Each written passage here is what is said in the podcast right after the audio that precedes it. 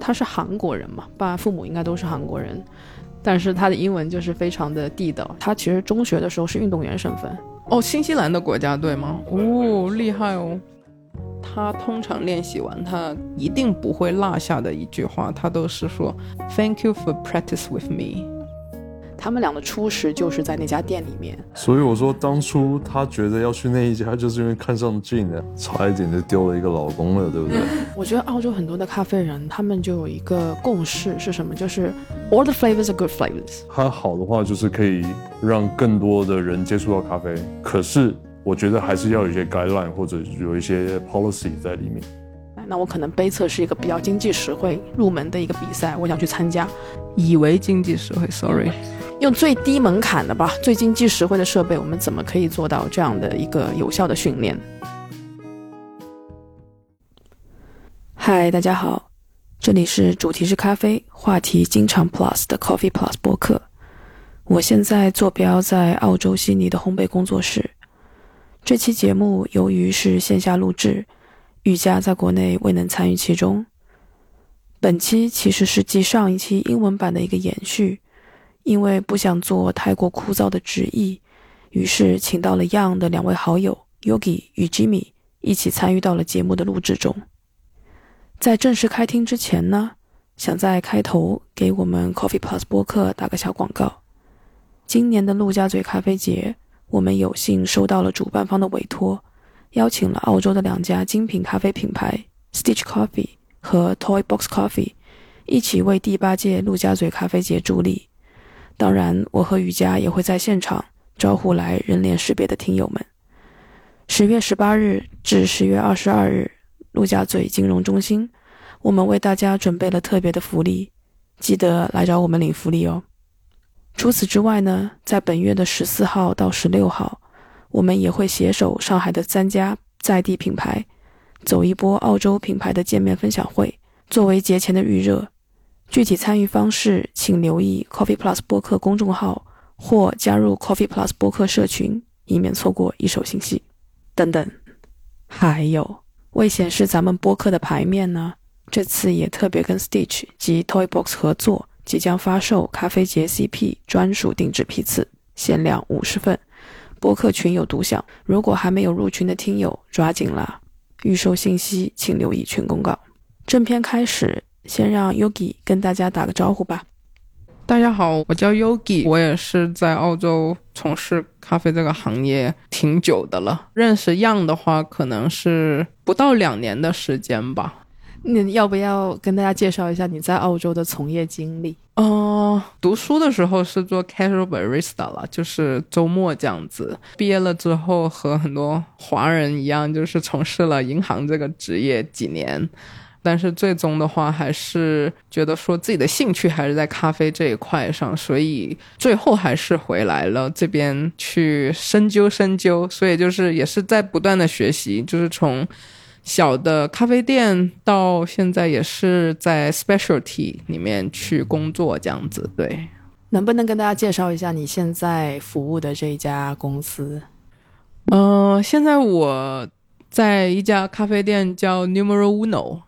啊，老板是一个很独立的，可能将近六十岁的一个意大利的女性。她开这个咖啡店已经将近二十年了啊。那在她身上也确实学到了从如何挑选 green bean 到如何去呃 rose，然后到 serve to customers，然后包括 wholesale，就是算是。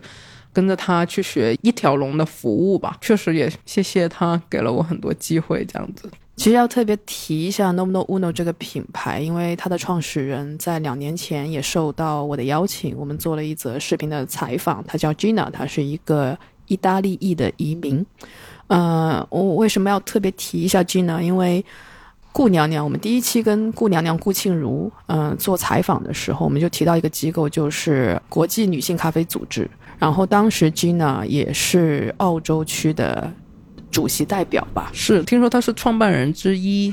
我们今年年头的时候，三月八号的时候，这个机构在悉尼这边的活动也是在我们那边办的，所以就是提到了这一点。所以他确实还算是挺致力于帮助女性在咖啡这个行业的一个发展，就给到我们女生一些机会吧。我是觉得，就包括从 farmer 到包括我现在作为一个咖啡师、红豆师这样子。了解。我们还有一位，大家好，我是 Jimmy，然后我是之前在新西兰长大，最近一九年来到悉尼，然后可能一九年底认识的 Young。好巧不巧，我们刚好都一起去了 Jimmy 家，然后去要申请一个 volunteer 的工作，然后那个是我们第一次遇到，然后后来慢慢的 copying 才认识到 Jane，然后后面一堆就是在悉尼这边咖啡的朋友，然后原本是一个在办公室算会计师吧。就认识了这一朋友，然后被拉进来，然后最近上个月八月的时候开始正式加入到咖啡这个行业里边，这一个多月，然后之前这几年就是跟着他们天天喝，然后去各个地方喝不一样的咖啡，然后学习一些不同的咖啡知识。因为在新西兰，其实我觉得 community 蛮小的，跟这边比的话，就是认识了很多人，然后也很幸运的，然后今天可以来这边。然后你来到悉尼也是二零一九年，同时你们也都是在新西兰长大的，差不多，我们还在同一个城市长大的，都在基督城，都在南岛那边。然后他家应该离我家开车十分钟吧，就是这个区。然后对，原本都不知道，后来一聊就很巧。啊，你们缘分还挺深的。因为样自己本身，我这边就做一个转述了。当时在跟样聊的时候，就从他的童年开始聊起的。他是韩国人嘛，爸父母应该都是韩国人，长得也是一副韩国人的样子。但是他的英文就是非常的地道，也非常的澳洲的口音。嗯，四岁的时候移民到新西兰，在六到七岁的时候那两年，他还去了趟北京，应该是父母做生意的缘故吧。然后之后呢，呃，又回到了新西兰。他也是在二零一九年的一个机缘巧合来到了悉尼。其实我有问他，你什么时候开始接触到咖啡？他说他在新西兰的时候就已经接触到了，那个时候应该是在在他表哥的店里，然后那个时候是一台三头的辣妈跟一台非常老式的拨片的那种磨豆机。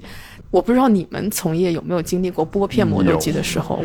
有的，十几年前那会儿刚开始做，因为我一开始也是 hotel management hospitality，所以那时候刚开始两千年初那会儿都是拨片的，然后到最近我来到这边才开始看到所有都是自动，连 甜品都有那个 e 在。对，我觉得可能 Sydney 这边大概是从二零一五年左右才开始盛行了那些。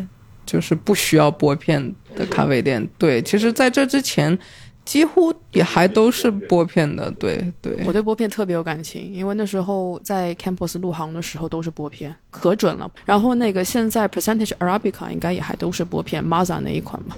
我有问他有没有去留意那咖啡豆，他说那时候对咖啡也是一无所知，完全没有概念，可能就别人怎么做他也怎么做吧，然后就打了一杯咖啡出来，然后。他觉得没有到那么难喝，当然可能也不是那么的让人觉得啊。我觉得那个时候可能我们大家对咖啡是怎么样的咖啡算好喝的，其实概念都是很模糊的，因为我们反正都经历过那种速溶的时候。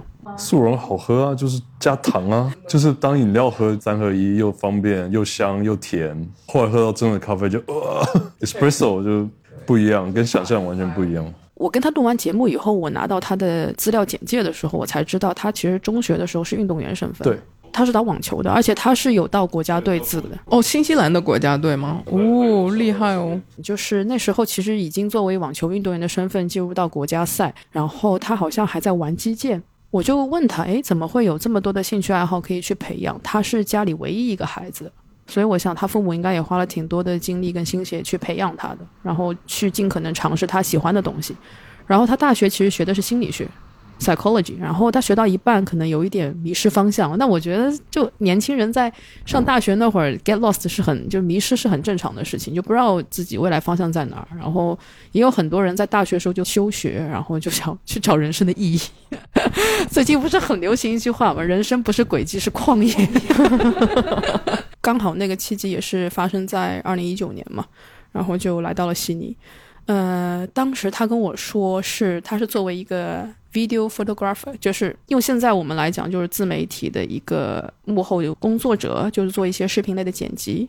本来他是想以这个来谋生的，但是无奈他的技术他自己可能觉得没有自信，没有办法给顾客很好的服务，然后他就没有没有没有去做这件事情。但是因为刚来悉尼的时候兜里揣了两千块钱的 saving 吧。然后也没有找到一个像样的住处，只能寄宿在他朋友家里，两张瑜伽垫当床，然后自己带了睡袋就当被子，这样睡了三个月。三个月以后，可能兜里只剩下三百块钱，觉得啊不行了，要去找工作了。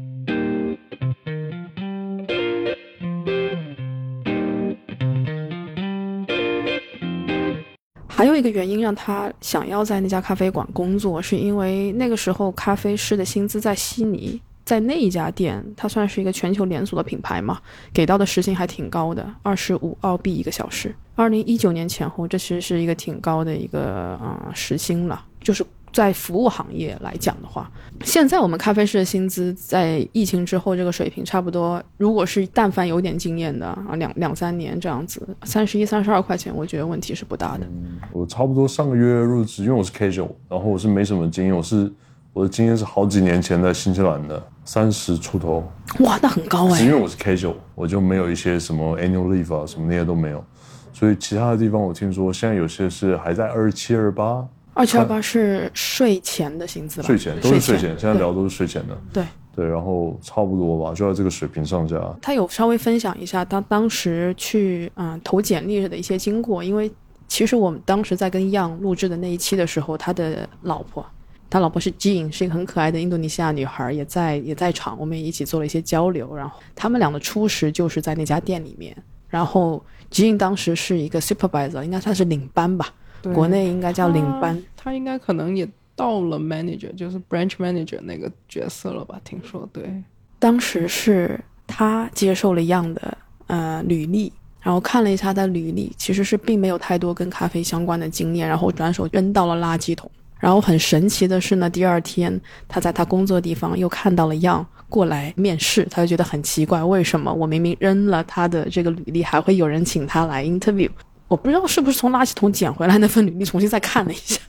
还是因为什么原因，还是打算再给他一次机会吧？因为当时那一家店的经理是一个韩国女人，韩国女孩子叫 JoJo，她有提到，可能跟她做了一些很简单的交谈，发现一样能够说一个非常好的英文。其实很多人有问我，就是在来这里找咖啡师工作需要什么样的条件？其实说实话，第一个是你的态度是很重要的，就是你想你想学。然后你你诚恳的想要在这家店工作，嗯，你真的想要学学习新的东西。其次就是你的英文水平至少是在一个交流上相对没有障碍的这样的一个情况。很多的其实经理都会考虑去接收你的。这个其实，在疫情前后都没有太多的变化。我觉得发现疫情之后，反而对招人的很多的一些条件放低了不少，但同时薪资还上涨了不少。因为缺人了，我觉得。有很多店啊，他们发现有很多其他的方法可以赚钱或者什么，然后一下少了很多人。再来之前学生嘛，最近可能会好一些。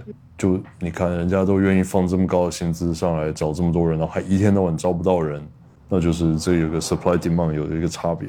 有一个点可能是 specialty 的咖啡店在澳洲，说实话其实不少，但是这一类型的咖啡店可能。倒是需要你可能有一些基础知识啊，或者说是有一些在澳洲这边的做咖啡的这些 experience，相对而言啦，我是说，但是就是可能说你只是说要去拼一个 experience，普遍的咖啡店现在其实还是难招人的，所以说如果要想要找咖啡师的工作，我倒是觉得说其实现在是不难的，嗯。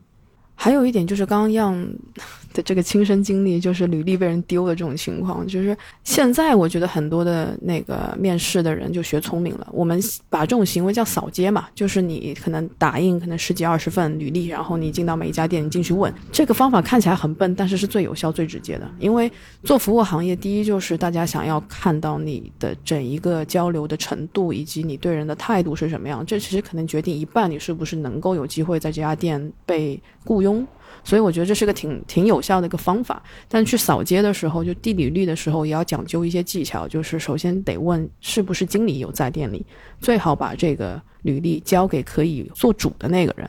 嗯，如果你给到一些其他的普通在这家店工作的员工，大家可能会出于心态的不同，就是就是会有这种事情发生，人家可能就觉得扫一眼，哦，你没有经验，英文也不好，那我干嘛还要给经理看，直接丢了？这种这种这种情况其实是很普遍的。差一点就丢了一个老公了，对不对？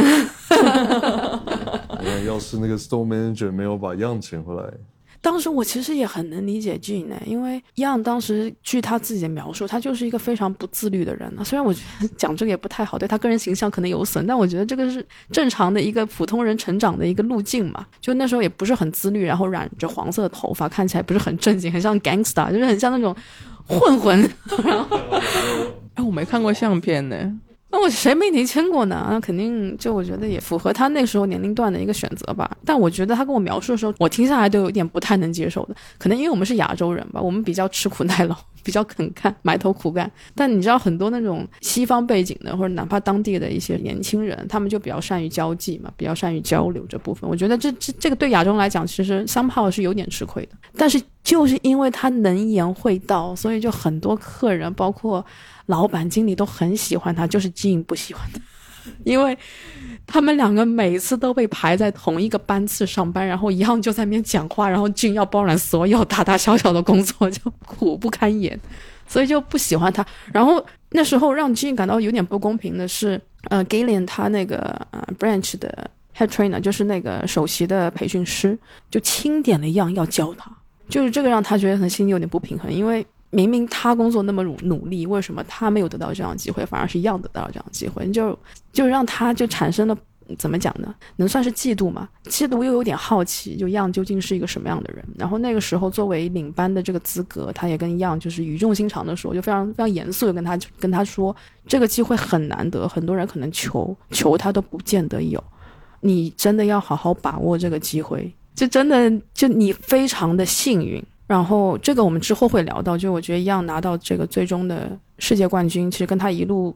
走来有很多贵人的帮助。我觉得他是贵人运爆棚的一个人，是。然后再加上一些机遇，这件事情促成了最后的这个结果。But anyway，说回到这里，就觉得就跟他说，你是一个非常幸运的人，你真的要珍惜这样的机会。然后那次完了以后，我不知道为什么杨是转性了嘛，就突然之间就变得好认真啊，工作也好努力啊。所以我说，当初他觉得要去那一家，就是因为看上 Jean 的，他并不是什么 Mocha，I don't know，他就是去了，然后就 Wow Jean，All right，I'm gonna work it，跟咖啡跟什么 brand 一点关系都没有。我现在开始会有点相信 Jimmy 所说的话。对，他就是看到以后，怎么可能？你去喝了一杯 Mocha，哇，I'm gonna work it。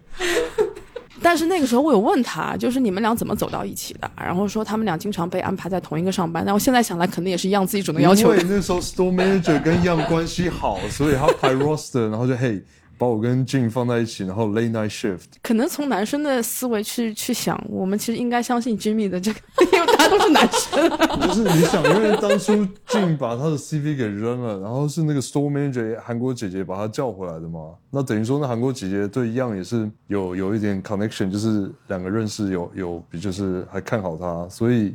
好，OK，我我我先百分之八十相信 Jimmy 所说的推测吧，大概就是这样子。反正到最后，反正就。不知道谁先开的口，好像是静先开的口，就是不是说喜欢他，就是说对他有兴趣，然后就就就在畅想说，哎，你以后是想要过什么样的生活？类似这种有点提前 做一些人生人生大事的交流吧。反正聊下来，两个人的三观还挺一致的，就很自然走到一起了。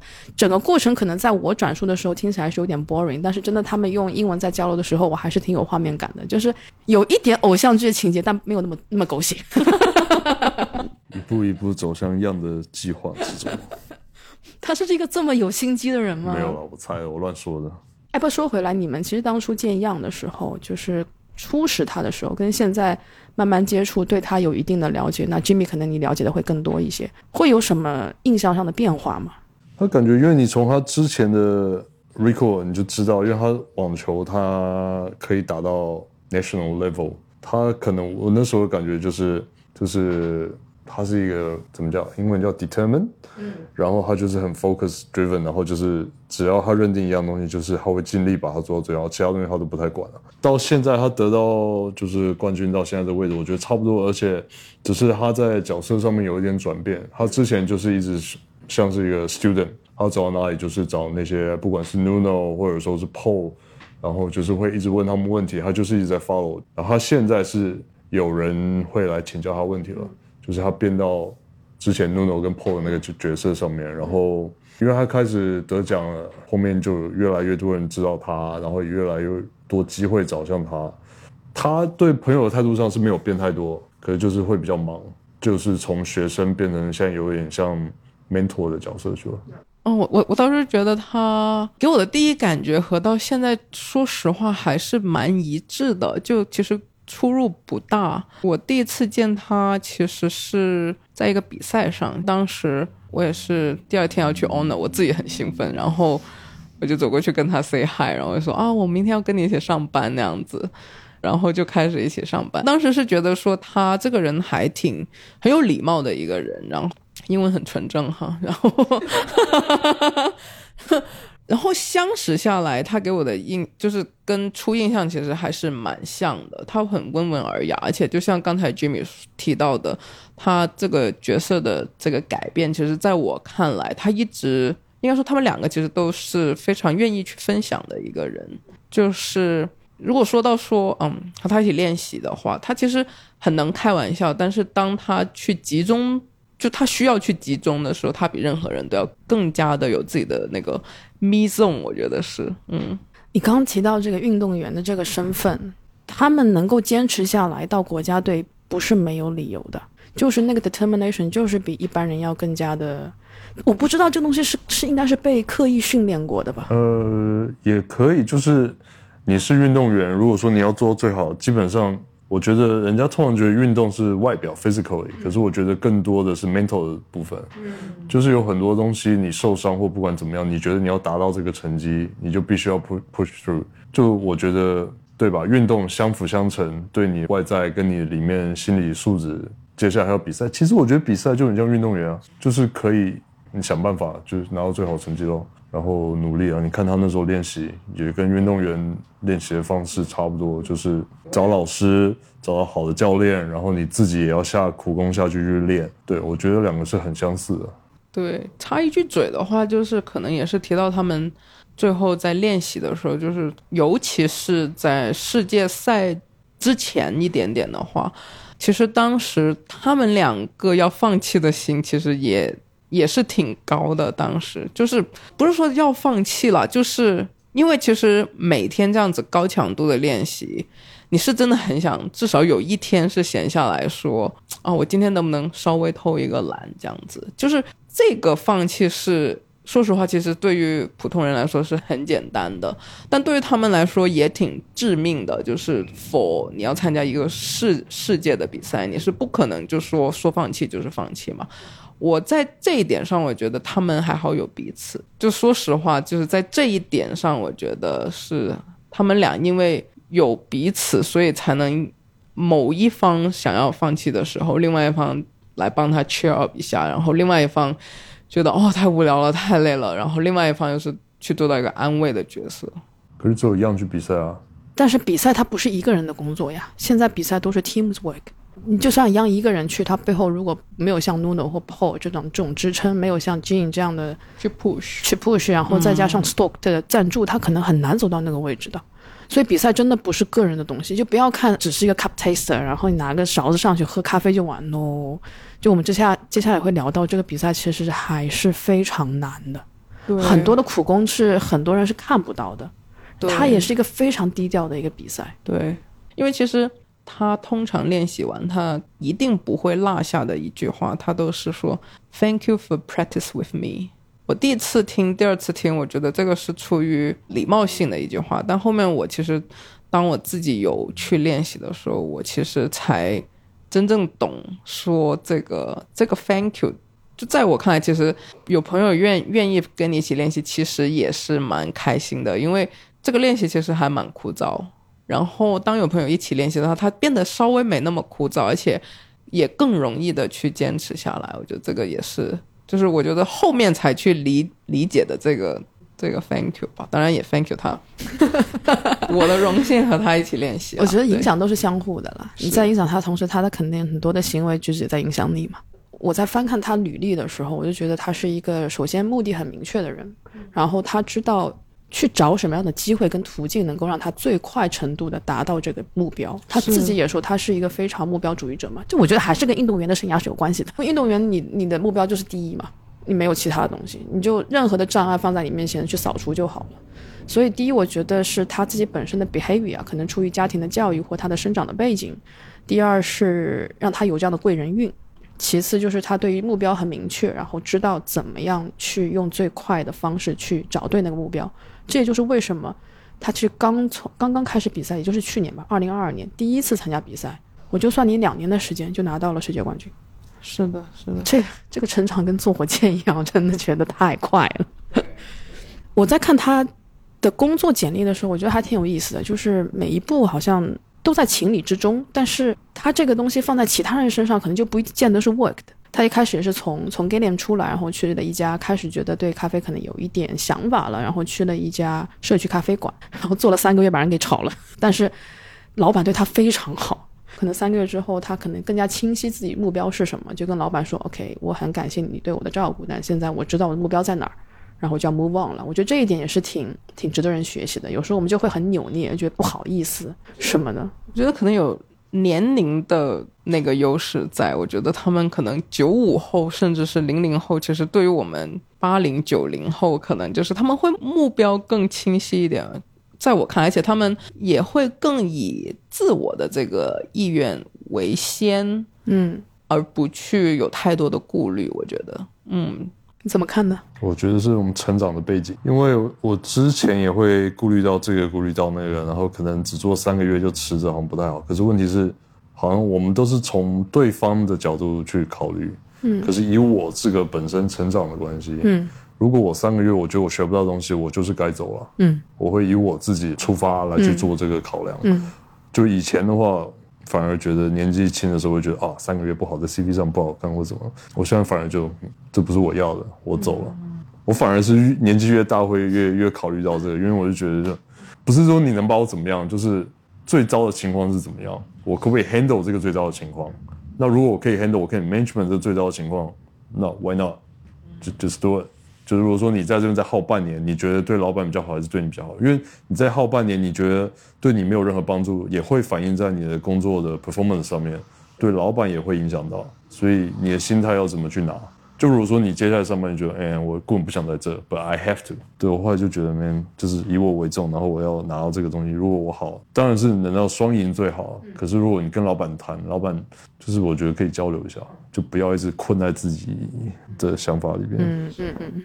从市中心的一个嗯地地标吧，叫做 Martin Place 出来以后不远，有一家叫 Regiment 的咖啡。那家咖啡应该是市中心当时最忙的几家之一吧，只能说之一啊。多忙呢？就在疫情之前，我们一直都讲啊，澳洲咖啡文化多么多么兴盛啊。就是其实主要还是体现在这个量上嘛。就是那一家店基本上一天的储备就是二十公斤，一千打底吧，日储备。然后基本上我记得没错的话，应该是两台的 s e n e s r MVP Hydra 一。台三头一台两头，那家店现在应该还在。然后样选择这家店作为他第二个起点吧。那家店当时刚好是在换豆子，从那个 Five Senses 一家比较老牌的，呃，墨本的咖啡品牌切换到 Veneziano，也是墨本的品牌，就各种被操嘛，就被虐得体无完肤。但是我不知道你们二位有没有在那么忙的咖啡馆工作的经验，我自己是有的。虽然没有到二十公斤那么大体量，但我们那时候精力也差不多十五六公斤。也没差多少，然后我们也是三个咖啡师，两台机器，一台做黑咖，一台四头的做奶咖，就基本上这样的配置。就那个时候的技术，哪怕到现在，我认为都是非常受用的。我也不过在那家店那家很忙的店一年多的时间吧。对，我也同意，在 The Grounds 做过将近两年嘛。The Grounds 那个体量你可以做两年啊？疫情期间做了两年，就疫情前后吧，应该那么说。我是第一次解封之后才 join 的 The Ground，所以那个时候他们其实量已已经是有有所下降了，因为没有没就已经没有游游客了嘛。它作为一个网网红咖啡店，是我们悉尼老牌网红咖啡店，但是就是咖啡师的话，几乎每个 shift 我们会有到六到七个咖啡师要上班，然后呃 Alexander 的店。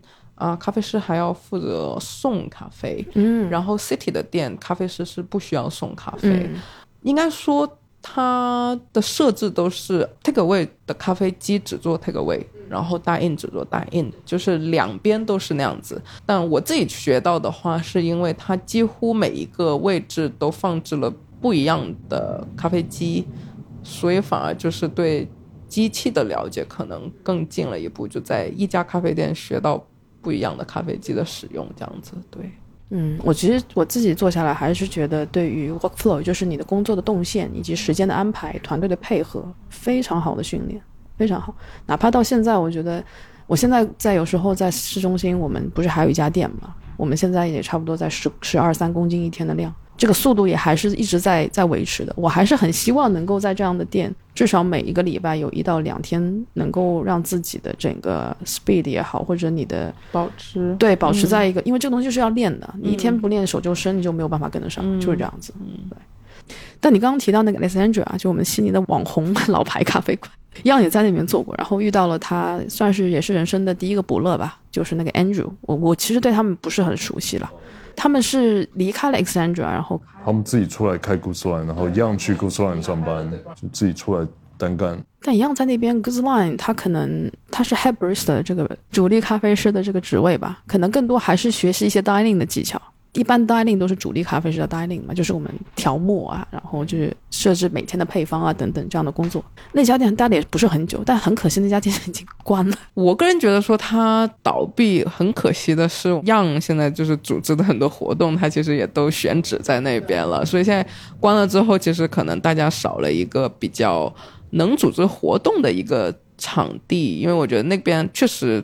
做这种咖啡的活动确实还挺适合的，就包括它的空间的大小啊，然后整个的吧台的设置，其实是非常适合我们就是做咖啡活动的。这个是我可能觉得它倒闭之后最可惜的地方。对，那后来你在 Onda 见到他的时候，那是几几几年？也是去年，二零二二年。嗯，他在 Onda 担任什么角色？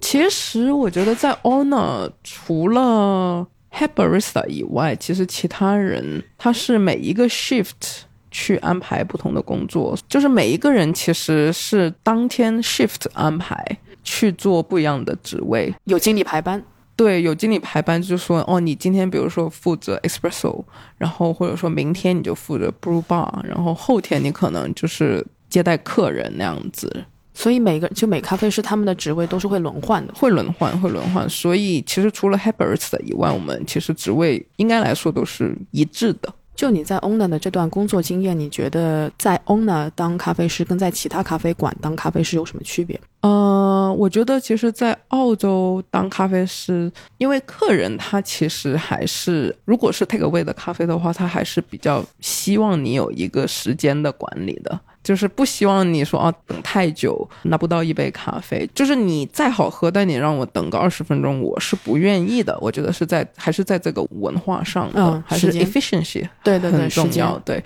但是在 Honor 的话，它的理念会稍微有点不一样，因为他们是 quality 才是最重要的。就比如说我做一杯咖啡，但是我的 shot 不是在我 dial in 觉得说最好的那个范围之内的话，我是会选择重新做，即使可能我需要客人再等个三五分钟这样子。所以他就给我的感觉，其实心态上我我自己来说是稍微有点难调整的，因为我本来是。会相对的以客人的一个感受为先啊，我很着急，我需要一杯咖啡 immediately 的那种感觉，但是在 Honor 的话，可以说是不可以有这种着急的感觉，因为有些时候咖啡就是这样子，你你有你急不来，所以就是 quality 挺重挺重视的，我觉得 Honor 是是这样子的不一样，对。Ona 不是有一句很有名的 slogan 嘛，就是 connects community with the flavor。他们对于风味这件事情是比较重视的，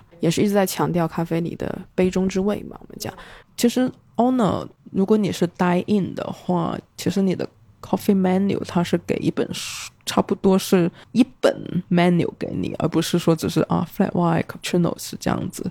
所以呃，每当被点到一杯咖啡的时候，你所有咖啡机的 setting 跟你当时 dial in 的空气温度、湿度各个方面的不一样，它也会没有办法出到一杯说哦，可能极致的那个咖啡，他们也会选择重新去调到它可以 servable 的情况下才去 serve 那杯咖啡。但是每一杯咖啡它总归是有点不同啊。那难道说每一杯咖啡，咖啡师都要去调试，都要事先先试喝，然后再决定要不要出杯吗？他们会有一个 Excel sheet，那这个 Excel sheet 几乎是有了所有咖啡的一个，就他们当时接收到这个咖啡的时候调的一个算是 recipe 的这么一个东西，在这个 recipe 之上，它可能会根据当天的温度、湿度再去磨。cross 一点或者 finer 一点，它会有一个大概的一个 flavor note。比如说是 espresso，比如说我们只需要 serve 一一个 shot，但我们现在澳洲其实很很少会用一个 shot 的那个头去做咖啡，所以你会 at least 有另外一个 shot 是 ready for you to try before you give it to the customer。所以当这个的时候，你可以控制到说，哦，我这杯出品我是这样的一个 flavor，或者说我 brew 一个咖啡，那我。还是可以去尝，before 我给到客人，所以在这个情况下，它是可以掌控的。如果真的是太不好喝了，或者说没有在那个风味范围之内，就是 owner 是会选择重新做的。我想问，就是你跟样有排到过同一个班次的吗？有的，有的，有的。嗯，你觉得他的技术怎么样？挖个小坑。还是还是不错的，说实话，因为其实还有一还有一点，是因为 owner 他没有 push 你说我需要你很着急的去出一杯咖啡嘛，所以你还是有时间把它把每一杯咖啡做到最好吧。在我看来，怎么去评价这个技技术怎么样？可能在我看来，可能确实一个更忙，像之前的 grounds 那种，你可能更 efficiency，可能我我觉得会更体现得了你的一个 skill 吧。嗯。但是如果在 Owner 这种咖啡店，其实它很多的手法它是已经被统一了的，嗯，它其实不太允许你有很个性的东西，因为他希望你的东西它是在一个 range 里面的，嗯，所以它其实是稍微抹掉了一些个性吧，所以在这方面我可能不太能去评价让 skill 去到一个怎么样的程度，对，也是。如果说在 Regiment 或在 The Grounds 啊，是咖啡师速度与激情的一个训练，那可能在 Owner 这样的地方，更多的是对咖啡。品质以及源头这部分风味上的一些啊探索吧，我应该这样讲。所以你意识到感官这件事情很重要，是在 Owner 工作开始的吗？应该说 Owner 应该是加深了这个认识吧。我觉得可能就像你刚才提到的，其实每个 Head Barista 每天早上，其实我们的工作也是 dial in 一杯咖啡。那怎么样为之可以 serve customer 了？怎么样为之它可以喝了？我觉得这个其实就是你对咖啡风味的一个把控了。但当时因为可能每天 serve 的咖啡就是可能就比如说我们就是 house brand，就是可能你去到一些 specialty，可能你可以去到 up to 可能六到七种不一样的咖啡，那可能还有其他的手冲这样子。但是去到 owner 的话。因为我刚才有提到，就是因为它的一个咖啡的 menu 是可能三四十种咖啡的，那当那个的时候，你要怎么去 educate 你的 customer 也是挺重要的，就在 flavor 方面，我觉得，嗯，对，因为样有提到在那一家店。除了收获了一班很很知心的同事吧，同时也遇到他生命里的算是这一个比赛路程里面比较重要的一个贵人，就是我们刚刚其实一开头有提到叫 Nuno。Nuno 这个人呢，如果不是在悉尼的咖啡从业者是不会知道他的，他是一个非常低调的小哥哥，也是韩国人，从事咖啡应该前后也有十来年了吧。对他现在其实是主要做一些，比如说像实验室，还是在非常 deeply，就是深入的去了解咖啡上的一些一些探索这样的一个工作。他本身除了是一个杯测选手之外，他自己还是一个杯测的 mentor，就是导师教练，同时还是呃世界冲煮大赛的感官评委。然后这几年他其实，在悉尼一直在比这个杯测赛嘛，一直他的成绩也都是很名列前茅的。但是可能出于一点运气吧，他一直没有拿到第一，但是他的名次是非常好。然后就在那里，可能样遇到了 Nuno，然后 Nuno 就跟他聊了几句。我当时样还有点有眼不识泰山的感觉，因为不认识嘛。他可能有这样的想法，跟 Nuno 聊，他想参加比赛。Nuno 就问他你想参加什么比赛？说他想参加杯测比赛。然后他还反问 Nuno，What about you, bro？就非常亲切的一个感觉吧，又让我让我觉得，然后也不知道那对方是这样的一个一个背景，然后那个时候可能就了解到啊，Nuno，然后认识到他了以后，我觉得还是一样，就是 Nuno 很照顾这个弟弟。也会带他一起去练习啊什么的，因为同时谈谈到 Nuno，我们又要谈到另外一位就是杯测大咖，就是 Yama King。Yama King 应该是二零一九年世界杯测大赛的冠军。然后 Yama 其实也是作为一样在这一路上很重要的一个导师。至于给了他多少训练，我不知道啊，没有细问。但是反正这两位小哥哥都是。真的非常照顾这个弟弟，然后带带着他一起去，很多的技巧也好，很多的一些细节都会毫无保留的教给他。所以我说为什么他很有贵人运嘛？我记得样在跟我分享的时候说是二零二二年二月份开始备赛。五月份就是澳洲的区域赛的第一场，然后所有四个城市的区域赛比完了以后，全部排名依次排开，他其实是排第十位，成绩不算太好。他说当时是用了七分四十五秒，然后八杯里面只对了七杯。当时的区域排名第一名是 Nuno 嘛？然后他是排第十名，然后他觉得可能进国内杯测赛就没有希望了，嗯，这个名次摆在那儿。但是三炮就是，反正你已经进了前进了前十，每个人都是统一对待嘛。然后那你就去全国赛比吧。全国赛应该是二零二二年的八月份，然后他可能表现特别突出，就拿了第一，然后就直通世界赛了。是的，你区域赛第十名，全国赛第一名，世界赛第一名，这个速度，我觉得目前就我我自己看来，我觉得没有没有哪个世界冠军是这样的一个成长速度。Charlie Chu 哦，Charlie Chu 也是吗？嗯，而且 Charlie Chu 好像我记得道有提到过的话，就是其实他从 Regional 到 National 到 World 都没有错过。八杠八也是韩国人，By the way，你们知不知道？就是那 Harry Co，就是那个去年的冲煮是呃全国冠军，他其实是早两年的杯测冠军，也是再加上 Brisbane 的那个 Cow，韩国哥哥，嗯，Nuno 韩国人，Yama 韩国人，Young 韩国人。为什么韩国人这么厉害？杯测这边好像中国人是不太注重比赛吗？没有啊，我们的那个 Tony 也一直在比啊，他也是被 Barista。对，他最近也比那个 Spirit 嘛，Good Spirit。对，对，因为我觉得这个行业目前来讲，华人从业者还是偏少，因为它不是一个。我们世俗意义上非常挣钱的一个行业，白领，对对，不属于白领。我们先不说白领是蓝领吧，就我们就说收入吧，收入不高的一个一个行业嘛，所以华人普遍不会把它作为他们职业的优选，就不不像我们这样，我们是真的喜欢我们才去选这个行业。但现在我觉得越来越多的年轻人愿意去从事这个行业，也是因为这个行业现在慢慢发展了嘛，大家也看到希望了。But anyway。在那个时候其实很少的，而且我们又是在他方的国土上面，我们的英文可能没有像本地人那么流利的可以交流，那自信上就会打折扣。所以很多的展演类的，你会发现，在早几年亚洲人是很少的，近几年开始多了，大家也不怕了，来就来嘛，嗯，怎么样的？但早几年没有的。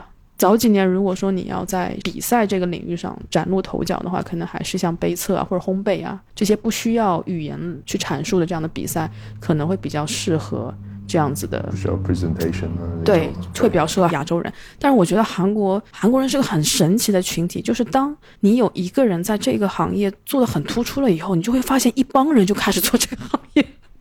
嗯，他们还挺团结的，我是非常抱团。他们的那个互助的那个文化，我觉得对，会挺互助的，不会自己拉自己人。我觉得这个是很好的一个，不管是在亚洲还是在，当然可能有同样的发生，同样事情发生在其他群体，可是我没有看到，所以我不能说什么。可是我就我看到的来讲，我觉得好像其他韩国人还挺团结的。嗯。外国人有些我看到的，可能我看的没有你们全面，或者你们真的有行业后面那些大佬是是怎么撕，我不知道他们怎么弄。反正就我看到的是，都还就是都挺愿意 share，然后他们有什么会愿意教。嗯，就像你说，让个人命很好。其实，在外面，我觉得我们在这边，我们去问，也很多人会愿意教我们。是，只要你能表达出来，你是想要学，或者说你愿意去听，大部分人都是愿意 share 的。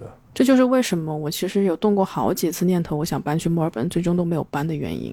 因为我觉得这个 community 给予我了很多东西。我觉得我在这个行业从一四年到现在也将近快十年了，所有留下给我的回忆都是好的，没有什么不好的回忆。在做这个行业里，除了钱少。近几年的变化还更大一点，因为其实就是可能十年前吧。就是也有一些前辈跟我们说，可能就是比如说 roasting 啊那些，就是它是商业机密啊这样子。但其实现在大家也会有机会互相交流到 share 到，然后大家其实也还蛮愿意把自己的优优势劣劣势，就是拿拿到台面上去分享，然后大家再一起去纠正。我觉得这个可能现在还挺多的，就大家确实挺愿意去分享。我觉得跟人的那个大局观是有关系的。我不觉，我不觉，呃，我自己啊，就是比较片面的、自我的认为，是可能啊、我们越来越多人出去，globalization 这个东西，大家有新鲜的东西输入进来，又有我们的一些文化输出出去，这一个交流的过程，让大家的整个 mind，就是我们的思想是很开放的，愿意去包容跟接纳更多的东西。那在这一个基础上，你去想那时候为什么不愿意分享机密，不就是因为怕别人偷了我的，然后成就了他，怎么怎么样？那现在其实大家这种想法会不能说没有，但是慢慢的有在降低，尤其是对于年轻一代，我发现大家都非常的就是会愿意去分享跟交流，因为大家都想对方好，或者甚至说每一个至少在我们这个行业的从业者都希望这个行业好。对对，想要这个 community 同时一起大家在进步，然后我跟杨常有时候在聊，我们要怎么去把这个不光是我们自己 community，还有我们的受众的 audience 也 expand，有什么方法我们可以去做这个受众群体增加，对受众群体增加，并不是说 specialty coffee 变得很 niche 的一个东西，对对对，就是有些人来喝，可能他就是知道一些 that's it。对啊，所以我们常常在聊，就是 as a whole，大家一起进步，并不是说你今天一个 brand 自己进步，然后就，对所以我觉得近几年就是在工作的场合上，就是其实会提到一个词还挺多的，就是 educate your customer。哎，这个词其实还蛮怎么讲呢？就还蛮中立的。有些人觉得这个“教育”两个字听起来就很不舒服，嗯因为我们中国人都是被打压式教育，所以听到“教育”两个字就是心头一紧，不要教育我。然后，但有一些也会说，哎，我们是在 educate customer，但我觉得是方式方法的问题。嗯，你怎么样去让他们舒服的去接受？当然不是说一个不感兴趣的人，然后你跟他聊很多咖啡的东西，但我觉得近几年其实因为在家做咖啡喝的人还蛮多的，就是对越来说越来越多了，所以其实大家其实愿意去花时间去了解咖啡的一些不同的背景知识，我觉得嗯包括他们也想在家做好一杯咖啡，所以他们。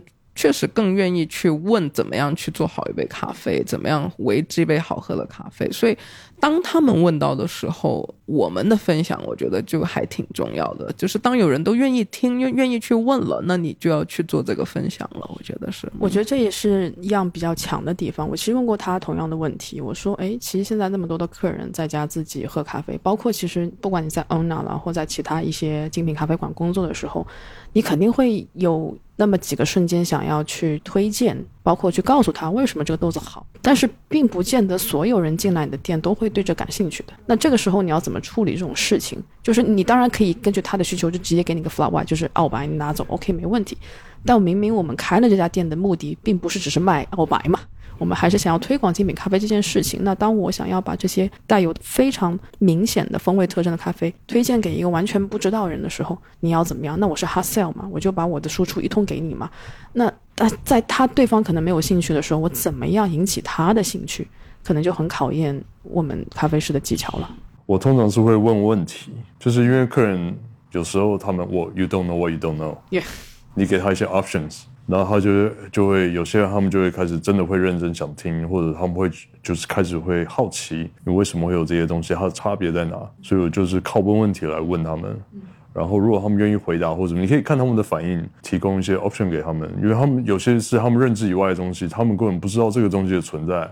然后你问问题，哦，你喜欢 Fly Wild Ona 可能会有不同的 b l a n d 嗯，你有没有试过这个这个这个这个？你们光高澳白就三四种吧，嗯 e s p e n 什么一堆，那差别在哪？口味在哪里？配哪种奶，或者说是你要怎么喝？就是如果说你问他们，哦，那你有没有试过另外一个 blend？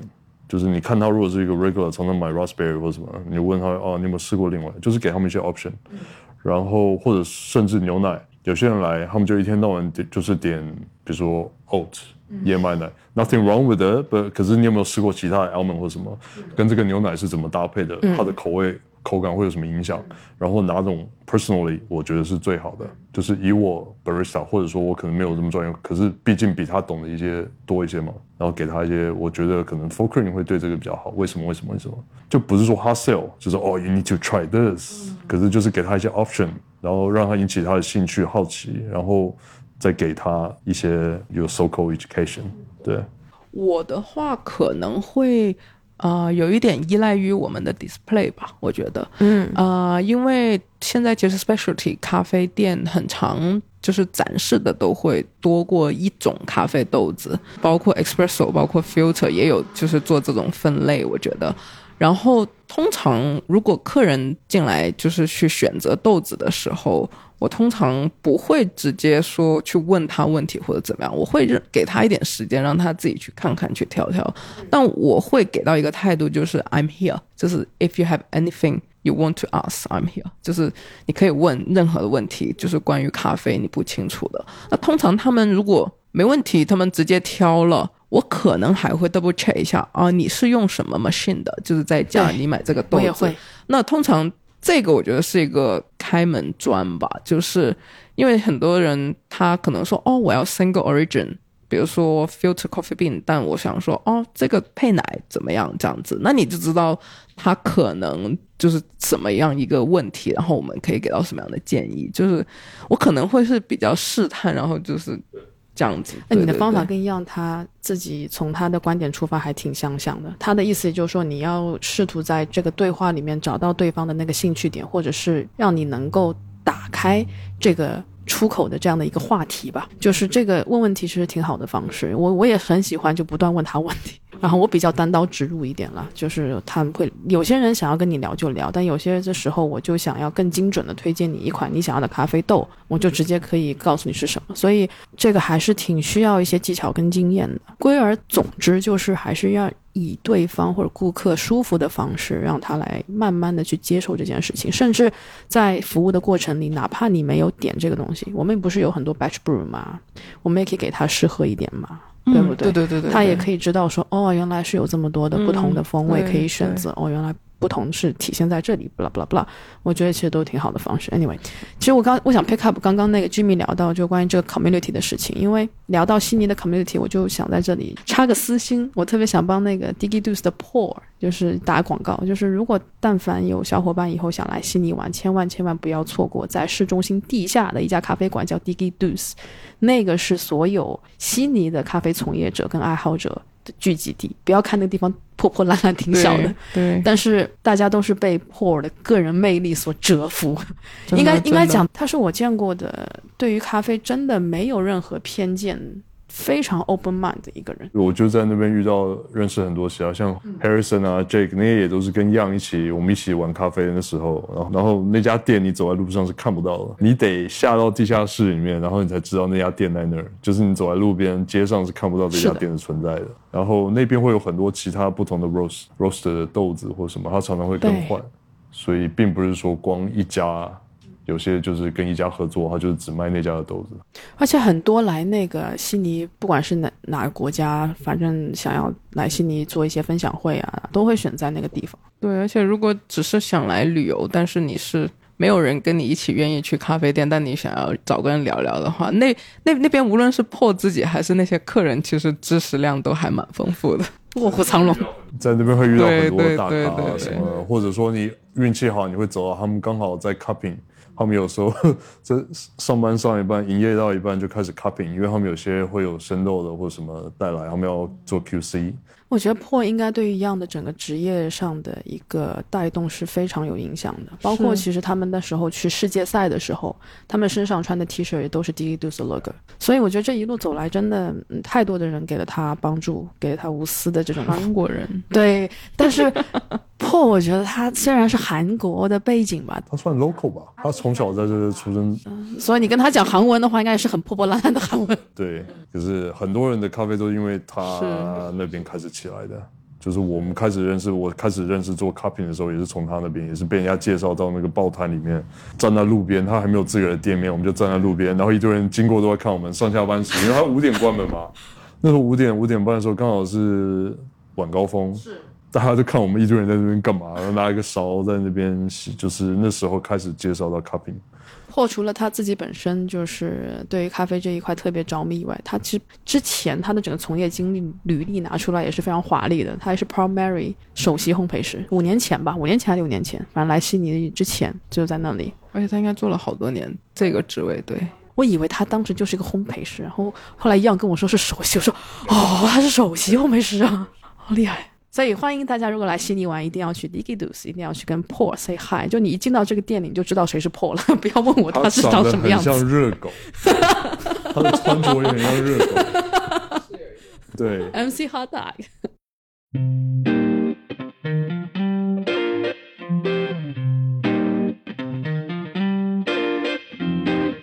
我其实也挺想问你们这个问题，我也问过杨，就是他他整一个嗯。夺冠的这个旅程里，对于训练感官这件事情，包括你们二位也可以分享哈。就是你觉得最困难的一件事情是什么？我可能觉得是坚持啊。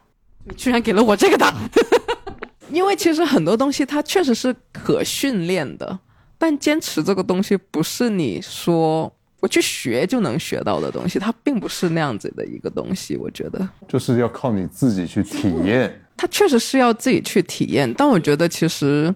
Side by side，它是一个很好的方法。我觉得旁边的人，像他可以有一些 mentor，他可以告诉你，或者说做一些 calibration，然后校准，对，做一些校准出来，然后说大概这个这一支，我觉得是偏甜或者什么。因为我觉得每个人对 sensory 是都会有不同的标准嘛。嗯。可能你觉得偏甜，然后可能觉得偏酸，可是我们有一个 standard，嗯嗯，就是这个就是甜的，嗯，这个就是酸的，对。然后你再以这个。基准上面再去做调整，并不是说每个人啊，每个人的就像先不说 reference 了，因为你 background 不一样，reference 不一样。你现在喝到这个很直观的东西，你要怎么去讲，对吧？我喝到完全是酸，可是我的酸对别人是甜的，那 calibration 我觉得很重要。那这个是可以教的，就是可以告诉你，给你一个 idea 哦，然后你喝到这个，原来这个在大家的眼中里面它是偏甜的。嗯，对，我觉得这个是可以教的。那其他的东西就是你自己去试咯。嗯，这是一个 experience 的东西啊。是，前两期跟顾娘娘我们又聊了一期关于现在的一个评分系统调整的那一期。那一期上线了以后，有不少的听友在后台跟我们留言，就一直在聊风味这件事情。他们说。一直就是抓不到风味，我无法去描述。可能你喝到的时候似曾相识，但你就是在嘴边说不出来的感觉。嗯嗯，你你们会有这样的困扰吗？我也是会有，会有，会有。就是这个口味，嗯，很熟悉，可你要说不上，你可以拿什么东西来跟它做对比？对对对。你们在练习的方法上，就这样的一个问题，你们会怎么去突破吗？嗯，我记得其实 Young 跟 Jin 也是有提过的，就是可能要。多去吃不同的水果，嗯，但是，哎，这个方法怎么讲呢？就是吃水果这件事情不难做到，但是问题是你要把你吃到这些水果印在你的脑海里，成为一张这种 flavor map，就成为一张你的风味地图，并且在喝咖啡的时候能够精准的对应，这个是非常难的。嗯，这个其实说到底还是需要大量、大量、大量的一个量的积累。呃，可能我自己的话，map 可能比较小。就可能说，我刚开始只能说出啊，citrusy，然后 berries，然后 chocolate nutty 这样子，然后再慢慢的去细分，比如说啊，nutty 它又分了 walnut、chestnut、almond 这样子，然后 chocolate 又分 white chocolate、没有 chocolate、大 chocolate，所以先分大类，从大类先入手，对，然后定了一个调，是，嗯然后你 berry 又分很多种，citrusy 它也有分，你看什么 grapefruit、orange 这种的，然后。再去细分，然后你要就比较 focus 哦。我今天就是比如说 citrusy，我要自己要先分清楚 grapefruit、orange、lemon 它的区别，或者说它的酸是怎么样去区别。有了这个认识之后，我可能之后会只能说相对容易的更接近。这样子吧，我自己那个我们跟那个中国的冲煮冠军郑郑李郑做的那一期课程啊，冠军的手冲咖啡课。当然，这期课程我们仍然在线啊，希望大家有兴趣的可以在小宇宙平台购买。就是里面也提到关于风味轮，就风味轮的设计，就 SCA 美国精品咖啡协会他们做的风味轮，不管是新版的还是旧版的，他们都是按照刚刚 Yogi 谈到的这个逻辑去去理顺的，从大类开始，然后分细类，分细类，然后所以我觉得也不用特别纠结，我觉得喝咖啡这件事情还是比较开心的。你知道我老板跟我说什么吗？当时我把他困惑告诉他，就我现在工作家老板，他就跟我讲，Don't worry, when it comes, it comes。对我，我对咖啡就是我喝咖啡是为了喝开心，然后来 share 来来认识朋友，是一个对。我觉得如果说我现在要开始玩这么 technical 的东西，玩这么技术上的东西，我觉得我就失去它的乐趣。我觉得我是开心最重要，就是咖啡是带给我开心，然后跟可以认识朋友，然后跟朋友一起分享的东西。然后当然我们可以从这个上面去建立说你喝的 tasting note。我就假如你刚刚说要怎么喝这个 no 要怎么 train 或者什么，我想找小伙伴一起喝。我喝到这个，我觉得我能把我能想到的说出来，我尽力说出来。你说你想的，然后或者说我们找一票人来喝，大家都是这个，只有我不是。那你们说的这个是什么风味？比如说你们说是橘子，偏向橘子皮或者 whatever。然后我想，OK，那我就会记录下来，我可能自己回去来喝，就是或者买这个橘子来吃吃看，然后来。就能尽量看能不能记录下来，一次记录来，两次能记来吧。就是找小伙伴一起来讨论，然后来记得这个东西。这个也是一样，在录制的时候会特别提到的。就是如果说你想要短期内有一个突破跟进步的话，最好是找几个人大家一起来校准，因为每个人说出来东西都不一样。这样的话，你在校准的时候，你就会更有印象。对对，其实 Q Grade 就是这样子，我觉得。对，我觉得其实当时在上 Q 贵课程的时候，因为也是非常多的 copying 啊，当时的老师也是会有一个白板在上面，就是说哦，你们尝到了这一杯咖啡什么的 flavor，他通常会。留个十分钟给大家自由发言，而且他不会提出说任何一个 flavor，他是说啊你错了那样子，他不太会那样子说。就他其实所有人的 experience 那些不一样，他会导致有一个 reference 的不一样，而且这个东西是我觉得是被业界所理解的，他其实没有真正的对与错这个东西在，我觉得。对，我觉得就是第一个，我喝咖啡开心，然后跟朋友一块喝。开心，然后还能学到东西，然后我真的要到这么 technical 要去训练的时候，我也可以。可是我那时候已经有一定的基础了，可是我必须要建立在我是跟朋友一起喝、一起 share 的东西、一起开心的东西。如果说我要到那么 technical 我要去比赛，那是另外回另外一回事。那个那个的话，压力就很大。是，我觉得澳洲很多的咖啡人，他们就有一个共识是什么？就是。没有一个 flavor 是不好的 flavor，all the flavors are good flavors。我听到最多就是样也是这样想的，就是所有的 flavor 都是好的，没有说我不好的东西，只是你接不接受跟不接受的问题。对对对，对吧？你可以说喜欢不喜欢。那虽然我们现在所说的像一些比较 smoky 啊，就是比较烟熏啊，或者是木质啊，或者是皮革这种风味，我们会其实还是有人喜欢的。对，我们会下，我们就会把它就是下意识定义为不好的风味。但就像 Yogi 讲的，就是会有人喜欢。我在跟我同事做杯测校准的整个过程里，其实有一点是挺困扰我的。我也跟样有探讨过这个问题，就是不同国家、不同地域的人，嗯，你们在一起做校准的时候，可能对同一个水果也好、蔬菜也好的风味可能会有不同。比如说，广州的荔枝跟在越南的荔枝可能是不一样的。就是你知道，我那同事他是越南人，因为他特别喜欢吃荔枝，很多时候 cupping 的时候就跟我讲，哇，荔枝啊，好喝荔枝。我说，嗯。哪里有哪里有，然后我终于有一次明白他所说的荔枝是什么意思。你们你们喝过超市那种软包装的那种荔枝的果汁吗？他所说的这种荔枝的风味跟那个是一样的。但如果说你在广州，广州很出名的妃子笑，你你吃那个荔枝，你可能出来的这个 texture 就是质感，包括饱满度、甜度是完全不一样的。那这种时候，你们有碰过这种？这种事情吗，就是对方告诉你这个是他喝到的东西，但你其实并不认同。就这种这种情况下，校准要怎么办？我觉得可能我比较少说到说完全不认同吧，因为它很多 flavor 有相似度。就比如说很多东西，它比如说有很 syrup 的东西，它其实有一个相似度在的。反正我自己的话，就要。就是在那个范围内，我都可以接受。就比如说它是荔枝，但我可能，比如说可能是啊什么 guava，它都是属于比较清甜类的水果的话，那我觉得它其实是没有错的。我其实并不会去觉得它错了。但比如说 Q grade 有一个人特别低分，有一些人特别高分，但其他人都在比较类似的一个 arrange 里面，那那个可能是所谓的对和错这样子吧，在我我觉得这个东西本身就没有对错，只是每个人的 background 跟 reference 不一样。就像你刚刚说，你同事喝荔枝，那是哪种荔枝？我就会问啊，就是说哪一款荔枝？如果说跟我说是那种荔枝饮料，这然后我就会往那个方面想，或者说我就去买来喝喝看咯。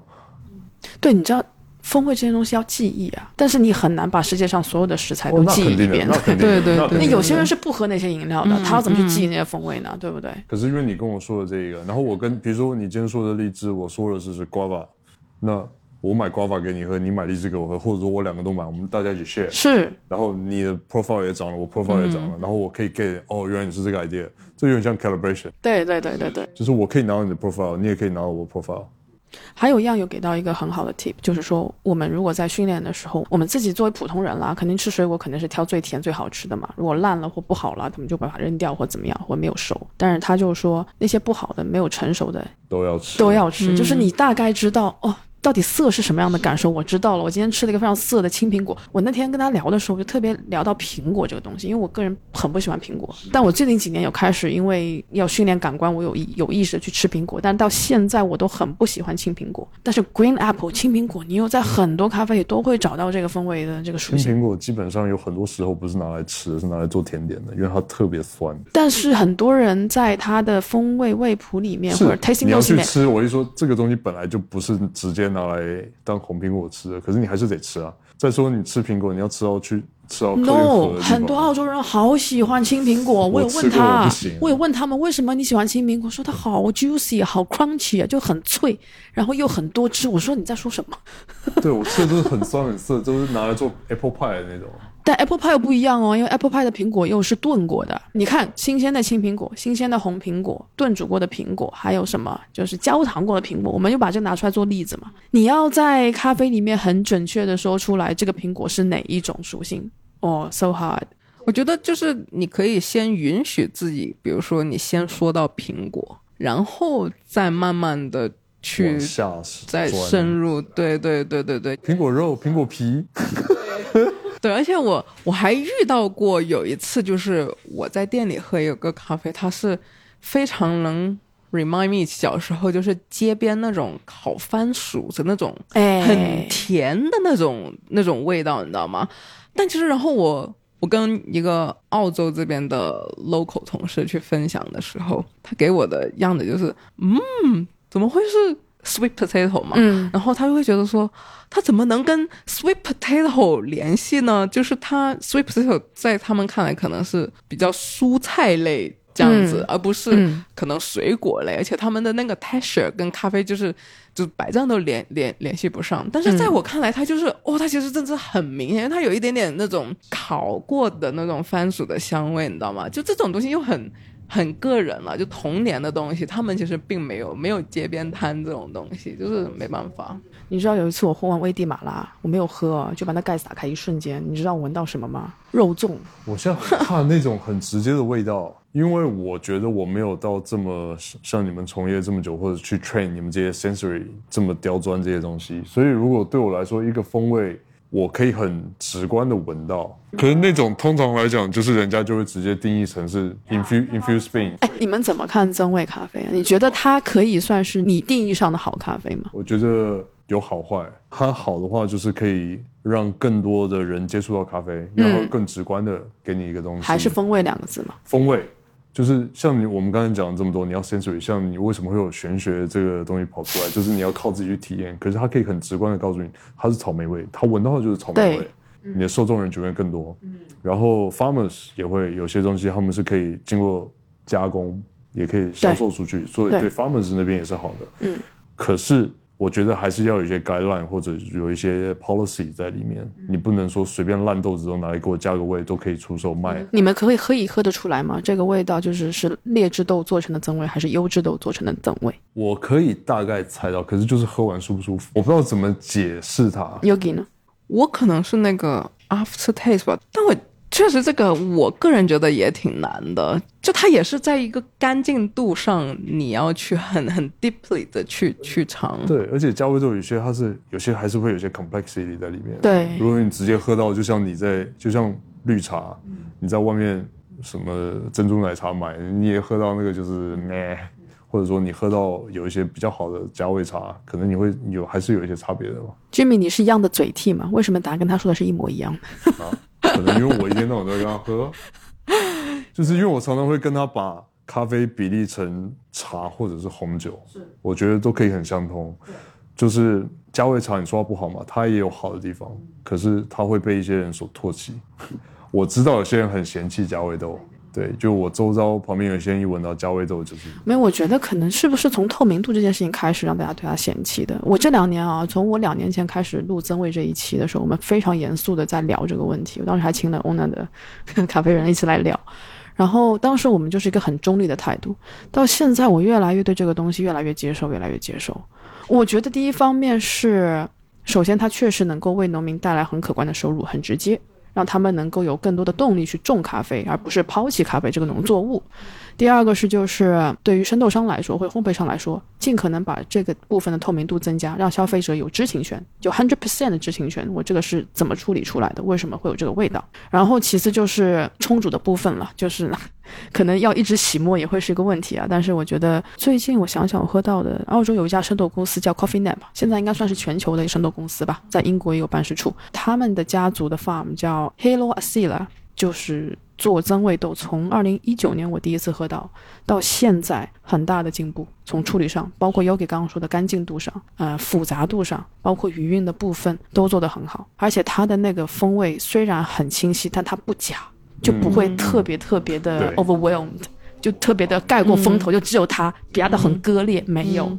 所以我觉得从咖啡豆本身生豆的选择到它加工技术上的慢慢的精进，处理上的一些酵母菌的不同的使用吧，一直在进步。我可能接着你这个话题稍微聊一下 Coffee Net，因为其实我对这个东西改观，Coffee Net 也是有不可磨灭的那个功劳。咖啡豆要给我们打钱，因为其实也是自己刚开始接触第一次喝这个豆子的时候，我其实当时还是觉得蛮惊艳的。就像大家所觉得说，哦，我我一下子就能 get 到它 exactly 描述的那个风味，我就我觉得我跟那个包括那个是卖豆子的，或者说是那个 roaster，好像有了一点 calibration 在这杯咖啡身上，就我觉得说，哎，是不是我自己进步了，还是怎么样？就是我有那个有那个小感觉，但是当我比如说买了一包这个咖啡豆回家冲煮之后，它的这个单一风味其实让我觉得说，哦，稍微在我自己看来会越来越 boring 了，因为它它在 complex 上其实是我觉得是稍微有一点缺失的。那接到说这个 Coffee Net 为什么它对我有这个影响，其实是有一次我们去他这边去参加一个 sample cupping 了，也是，然后他其实提到二零一九年他们其实是也是刚开始引进这个技术去做一个尝试，然后就开始这个 COVID 的全球疫情，那当时。作为一个咖啡农的话，因为咖啡作为一种水果，它的保质是非常有限的，那他们需要这个不一样的处理方法，去延长它作为水果或者说它作为这个生豆 process 的这个时间的加长，去不浪费如此之多的好咖啡。因为当时其实所谓的外贸啊、进口出口的这些活动，它其实是受限制，是比现在要严严重很多的。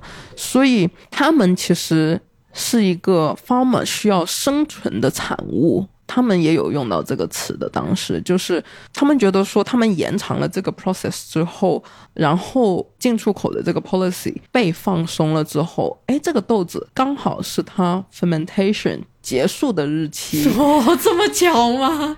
就可能说时间上有一个巧合了，或者说他们故意延长这些，就是它是为了生存而衍生出来的产物。当然，现在需要越来越规范，但我觉得说，其实我们摆到货架上去卖，其实我们也能感受得到客人也给我们这个一个 feedback，就是说，哎，他们第一、二次喝到的时候，他们是非常 excited 的哦，就是咖啡还能有这样子的可能性，就它可玩性其实是变得更高了。我觉得，对，就是很多东西，我觉得是不能一成不变的。那既然它有一个。新的方向就是为什么不能接纳它，把它变得更好，而不是说就是嫌弃它去摒弃它？对对对对对，我觉得就好像没必要，而且它对扩展这个让更多人接受咖啡是一个更容易的方式。对，因为其实它除了对于咖啡的保质期延长了以外，其实对于很多水果当时的运用，也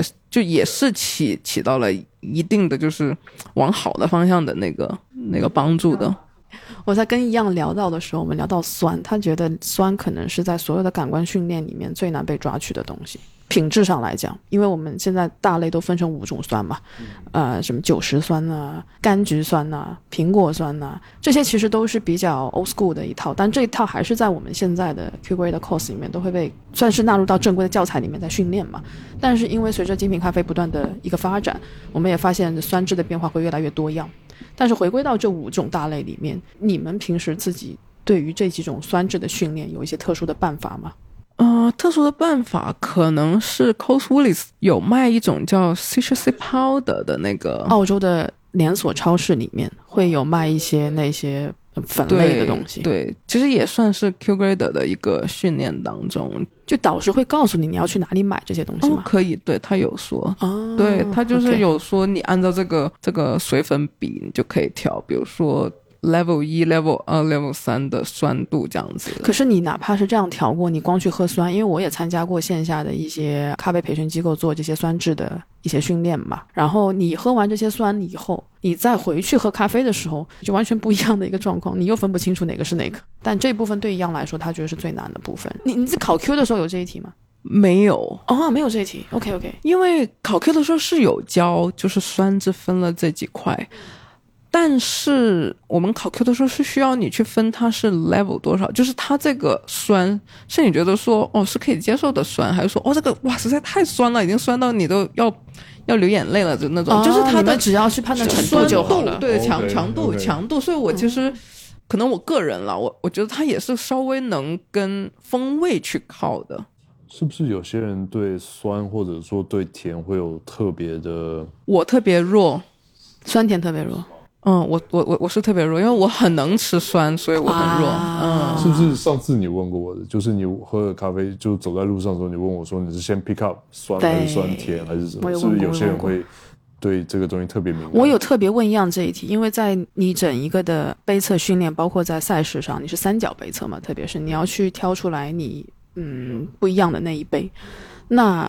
这样的话，等于说你要去很快的去判断这一杯里面最先触及或者是你最敏感的那个属性是什么。有些人可能是酸，有些人可能是从，呃风味入手，有些人像我是走波底的，就是我是醇厚度跟余韵的部分我来挑的，但我准确率不高啦啊，但是我忽略不计啊。但是所以每一个人可能都不太一样，你是什么？我可能还是 flavor，你还是风味来来选择风味。但是你知道，选手冠军就是冠军，冠军就是不同，他每一个都会尝试，他就看哪一个先响，就哪一个 bling 在他脑子里先，就是他的那个味蕾先起反应。这是他的原话，就是说他会先看，因为所有的他都会去尝试。我们可能像 Yogi 一开始讲，他可能是风味馆的，那我们在杯测的时候，可能就是会去抓那个风味，因为这是我最敏感的部分，我去喝。但是我往往时候我们去忽略了你在品鉴，尤其是要要。剔除某一杯咖啡的时候，一种方法很多时候是可能行不通，尤其是在那种世界赛事的压力下，可能你要去不同的方法都要去尝试。有可能这一杯我要转换，我不能从风味入手，我是不是要去试一下甜感或者是余韵之类的？这个就是可能我觉得冠军跟我们普通人不一样的地方，所有的切入点都会去尝试一遍。我是酸会先影响到我，可是我没有到你们这么厉害，是它的哪种种类的哦？就是你们都比我。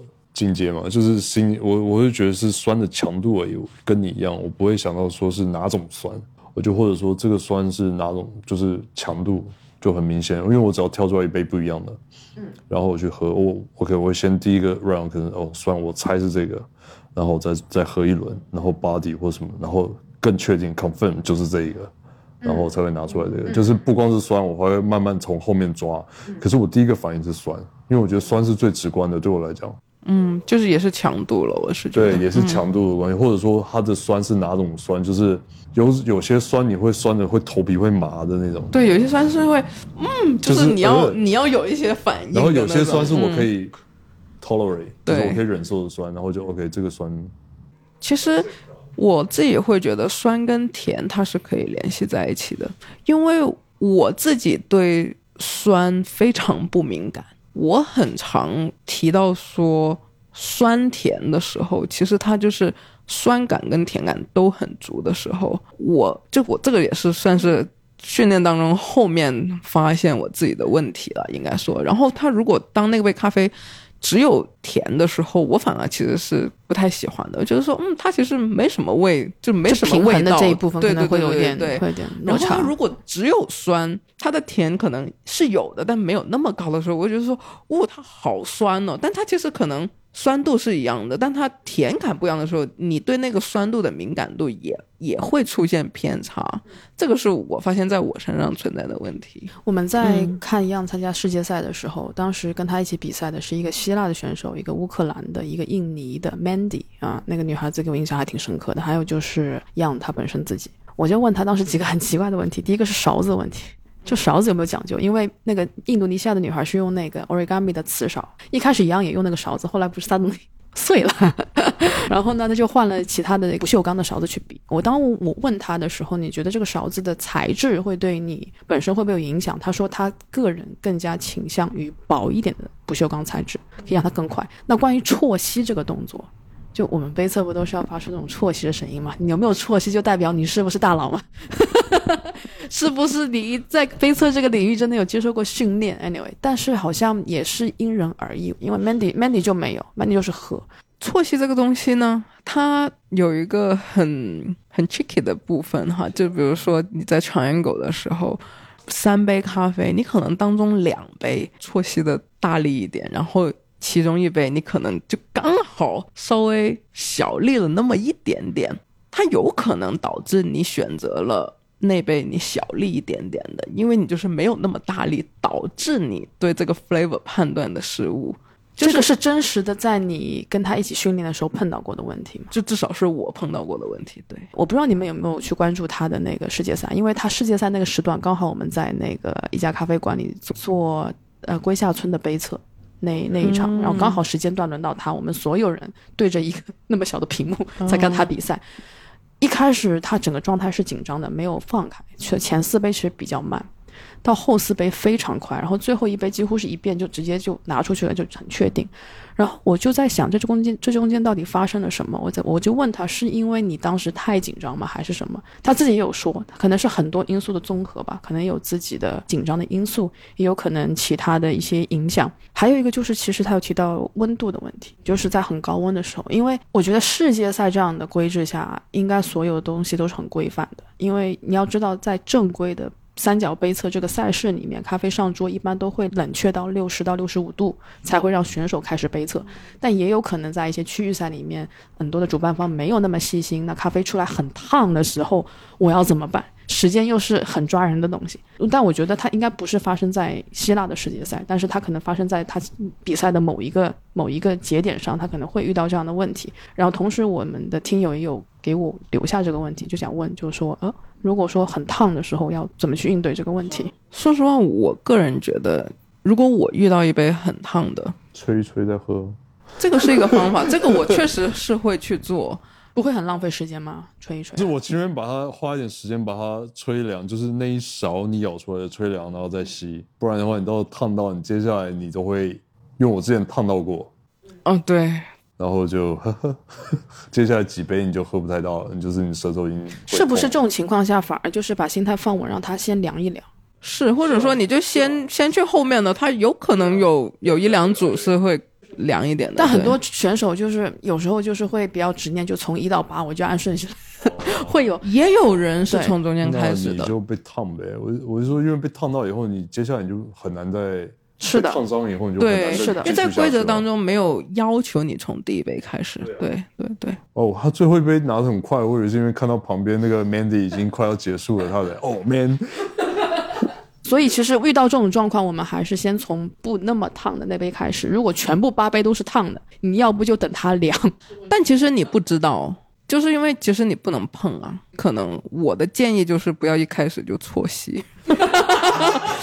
就是有，就是因为有很多种方法，你不一定要用错吸，你懂吗？对很多人就会误认说你一定要会错吸才代表你会 cupping，那个只是其中一个方法，你也可以用，我通常是用含的，然后错吸或什么。哎，那我在想，Mandy 用磁勺也不是没有道理啊，是不是降温会比不锈钢来的要快一些？而且它面积更大。嘿，嗯也是有一些道理的。这样想来，哎，我们以后弄个大理石有没有？哇，那有点硬啊，你去国内开发一下有没有？玩的有点玩的有点太硬了吧？哦，原来是这个关系。然后弄个比他汤你勺还要旁边拿个小风扇呢？你旁边拿个迷你扇，不允许啊！我还以为哦，样后来这么快，我以为是因为受到旁边的压力，就是旁边 Mandy，我觉得哦，Mandy 要赢了，Mandy 要赢了，然后然后样台开始，他在比赛的时候有跟我们分享一个非常 golden tip，就是关于喝水这件事情。他就说不要怕喝水会耽误时间，在一定程度上，比如说前几轮喝完，你的口腔现在所有的风味都夹杂在一起了，你就必须要喝水了，那你就要去喝水。喝完水了以后，当你再去尝下一杯咖啡的时候，不要只喝一口，因为第一口的时候是那个水夹杂那杯咖啡的风味的混合物在你口腔里面，它可能展现的没有那么清晰，你还要再喝第二口去确认一下。对的，对的，嗯，嗯就是我们在想，如果普通人啊，就是对咖啡感兴趣，然后又不想要门槛那么高，比如说我一下就去参加咖啡师大赛或咖啡冲煮大赛，那我可能杯测是一个比较经济实惠入门的一个比赛，我想去参加。我今年想要去参加一个杯测赛，以为经济实惠，以为补刀补得好。既然 Yuki 你有跟样一起准备比赛的这个经历，能不能跟我们分享一下，就是准备这一个比赛背后，我们到底在家用最低门槛的吧、最经济实惠的设备，我们怎么可以做到这样的一个有效的训练？其实可能最低门槛的，二零二一年的世界冠军 Charlie True 在他的一个视频当中也是有提到过的这个，啊、他是用聪明杯啊、他是用聪明杯去 brew 他所有的 batch brew，就是不是 batch brew，就是用聪明杯去做他的 filter，作为一个 base。然后冲煮了四壶之后，就是把它分成二十四杯，然后我这样理解吧，嗯四个聪明杯，嗯四款豆子，嗯四个聪明杯冲泡好，嗯那不是四杯咖啡溶液吗？嗯，然后你刚刚说的再把它再把它分成八组，对。那个八组是怎么分呢？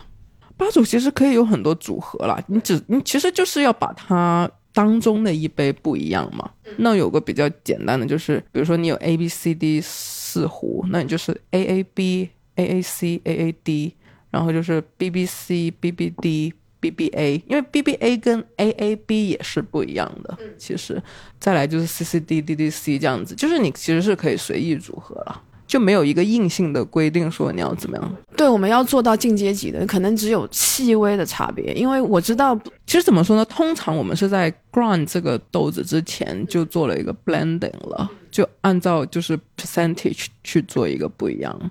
对你们在设定这个 percentage 的时候是非常随机的吗？还是其实有考虑过怎么去做这个配比？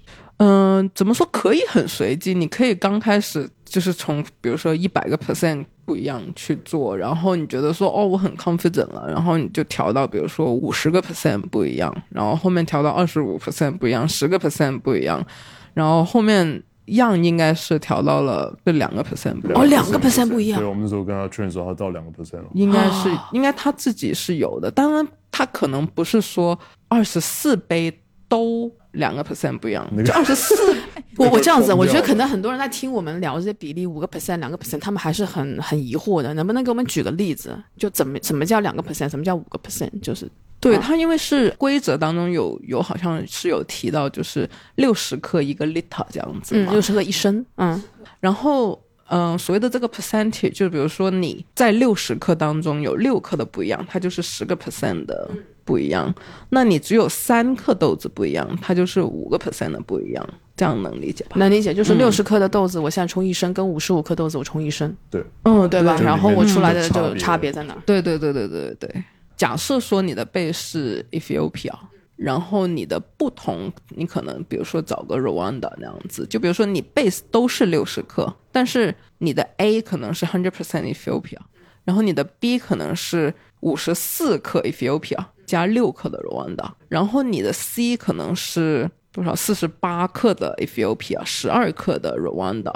那 A 跟 C 的比例可能去到二十多 percent 的不一样，但是 A 和 B 或者说是 B 和 C 之间，它其实只有十个 percent 的不一样。对你刚刚聊到，如果是六十克豆子兑一升的这样的水，那容器要求还是挺高的，你至少得去找一升的容器，对不对？像那你可以按照这个比例去对去缩减对我是这个意思。嗯对，如果说嗯不能像样一样这么多家里买这么多美式地利壶的话，Welcome to 对 our sponsors。第一找 sponsor，对自己想办法找 sponsor，找嗯赞助商。第二就是可能买个聪明杯，按照等比例的去缩减，嗯然后把那个咖啡做出来，也是一个挺好的办法。我记得他以前一开始也是用聪明杯嘛，对不对？然后到后来才用那个煮的那个。对，因为聪明杯它稍微有一个局限，是你可能还需要几个保温壶，因为你温度不一样，你就不是用你的感官去区分了，因为嗯。最后一个问题也想跟大家一起探讨的，跟二位就是，你认为像杯测这个赛事的设计，三角杯测，它对于我们日常的从业者的工作运营有什么显著的帮助嘛？因为可能很多人看来这好像并没有那么相关。嗯，我自己觉得，因为其实杯测是最原始的方法去考验一杯咖啡是不是一杯，比如说干净度，它 body 就是就是去检验一杯咖啡的方法吧，应该说，其实所以说它其实跟 roaster 联系是非常紧密的，烘焙师啊、而且其实很多的比赛就是 cupping 的比赛，它其实是连着那个。跟 roastery 的比赛是同一个时间段的，很常会出现这个情况。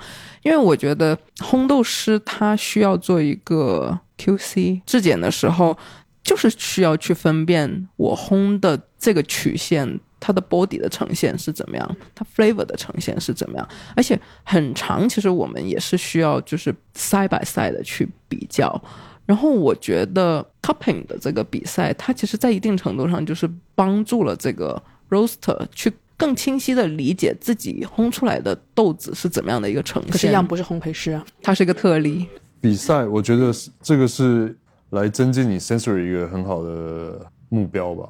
至少你有一个，比如说你知道你要比这个，这个有一个框架在这边，然后来 improve 你的 sensory，并不是说漫无虚渺的去 improve 你的 sensory，就是你不知道没有一个 guideline 或什么。可是我觉得 sensory 是一个最基本的东西，就算你是一个 barista，因为你咖啡就是拿来喝嘛，对吧、你 latte 要拉的再好，你拉出来不能喝也是白搭呀。所以我觉得是一个很好增进 sensory 的一个方法，跟一个橄榄或者说甚至你想要比赛，你有一个目标，然后你才会。我个人的话，我会喜欢有一个目标，然后我去增进这个东西。我不喜欢虚无缥缈的，我就想要增进 to what level。因为你不管你做 b r i s cup，或者说不管你做 whatever barista，就是所有东西，你最后还是要回归到 sensory。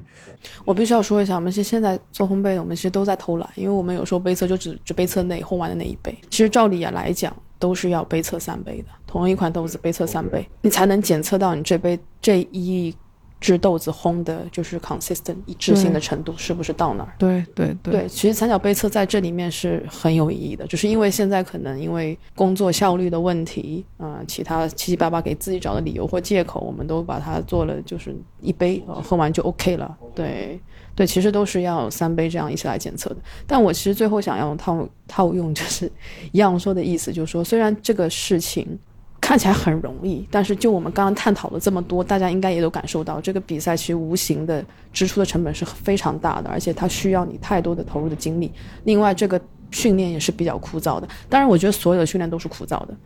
一样之所以能成为冠军，是他自己每一天持之以恒、不间断的训练，几乎是每一天。我几乎他说二七天没有一个晚上是落下不训练的。对，这个这个时间是持续了差不多两三个月吧。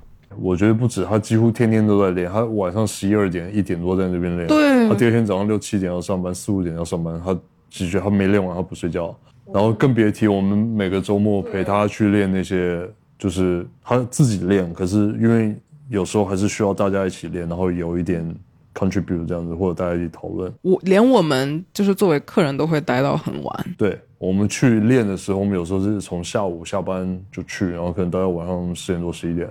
不要说每周吧，有时候有一周是他去，或有一周是我去，或者说其他人都会一一块去，我们可能不会同时。那他是真的有花时间在练。可是如果说你说 cupping 的这个 cost 跟其他 Bruce Car 或 Barista 比的话，它相对没有也是很贵吗？就很多人也好奇这个东西，你需要很多很多的咖啡才可以去让你自己进行训练。那他们哪来的这么多钱？这就是想要说到我们这个悉尼的 community，他们所有比赛期间的豆子都是从业者无私的贡献，全部给他们去练习。他到时候说，他们给他的豆子几乎已经是一个实验室的程度，就是已经品种已经多到那种程度，因为所有人都希望他们能够有一个好的成绩，因为大家也都看在眼里，就你为这个比赛付出了多少，大家也都看在眼里。我觉得有有这样的一个一个人出现，然后去世界赛。可能他他代表的或许是他们两夫妻自己，但背后可能就是整一个 community。我也特别想要说，因为现在的比赛大家不都是需要拼团队嘛，都是说你是哪个品牌来的，你是哪个团队的，他没有的。他或许有 sponsor，就是就他他背后是有一个赞助商，嗯，去去支付了他一些比赛的费用，但是总体来讲，他是没有任何所谓的品牌的背书。他或许从一些很好的品牌拿到了一些很好的经验，但最后还是通过他自己摸索跟努力。我觉得这个持之以恒的 每天不间断的训练太狠了。据我所知啊，我不知道他真正就是最狠一天练到多少次。我知道的是，他有一天是上午练了一次，晚上练了一次。就是我们反正说一个 round 的话，他那一天是练了八个 round。就是我知道最多，但他有可能还有更多的。嗯，所以我想说啊，不是所有的成功都是轻而易举的，也不是我们在台下看杯测比赛的时候，也没有我们想象中那么的容易，一个门槛低。没有一个比赛的选手是不付出那些努力，这是我觉得是基础了。就这些基基数，你必须得累积在那里。对对对，只有量变才能到质变的一个过程，我觉得是这样子。你看过这么多比赛选手，你觉得样是？当然不是说其他人不努力，当然努力是必须的。可是就他这一路走来的经验，他算是顺的吗？因为他挺快的嘛。我就觉得他的成功，我自己总结起来就这么几点：第一是他运动员的背景给他很好的意志上的训练，我觉得这个是很重要的一个 core，就一个核心。很多人可能不见得都会有运动员的这种品质。其次就是。他是一个他自己本身的一个行为举止，就像 Yogi 说，他是非常礼貌，每一次结束以后都会跟你说谢谢。你可能一次两次不觉得，每一次都觉得，每一次都跟你说谢谢，就整个人他的一个人品跟他的。行为的举止会让人想要去帮他，这就所谓的贵人运嘛。我刚刚说他是贵人运很好的人，一定程度上跟他的个性跟行为举止是有很强的关系的，所以大家去愿愿意去帮助他，而且不是个人呢，也不是说这些个人的冠军，我们都是啊，我们都很愿意帮助他。这第二，第三个就是我觉得目标感非常明确，而且他是一个很典型的机会主义者，他知道并且很能准确的判断哪一个机会对他来讲是快且有效的。而且他会想办法去拿到这个机会。最后的话，当然就是他持之以恒的努力了。这又是回归到运动员的品质了。就所有这些加起来，他才能到最后那个那个爆发。我觉得。可是其他比赛的选手应该也是有这个持之以恒。对，可是不是每一个人在我刚刚所列举的每一点上都可以有的。但是你说这个拿了冠军就等于说你的整个人生或者是整个高光时期就结束了嘛？其实不一定，这个其实才刚刚开始。你拿到一个冠军，只是你这条路，你在精品咖啡这条探索的路上才刚刚开始。但是你有一个很好的起点。我觉得这些机会也并不是他真的就刻意的去为之或设计的，他自己也不知道他能走到这儿，只是他知道当下我要做什么，我的目标在那儿，我先把那件事儿做了。我觉得这个是比较实际一些，就会来了。嗯，我觉得是这样。OK，咱们就结束到这儿吧。我觉得这个 ending 非常的好。谢谢，谢谢。听完本期节目，如果让你们对样产生了那么一点点的兴趣，那么我们也必须很负责任的告诉你，Coffee Plus 播客联合 Stoke 随行杯也将样请来了中国。十月十八日，上海陆家嘴 I O 论坛。十月二十日，上海星巴克工坊大咖秀；十月二十二日至二十三日，南京易可方好奇心学院；十月二十四日至二十六日，广州咖啡园。样会在当地举办一连串的课程与活动，期待大家来跟他 say hi 互动。参与课程或活动报名信息，请关注 Coffee Plus 播客公众号。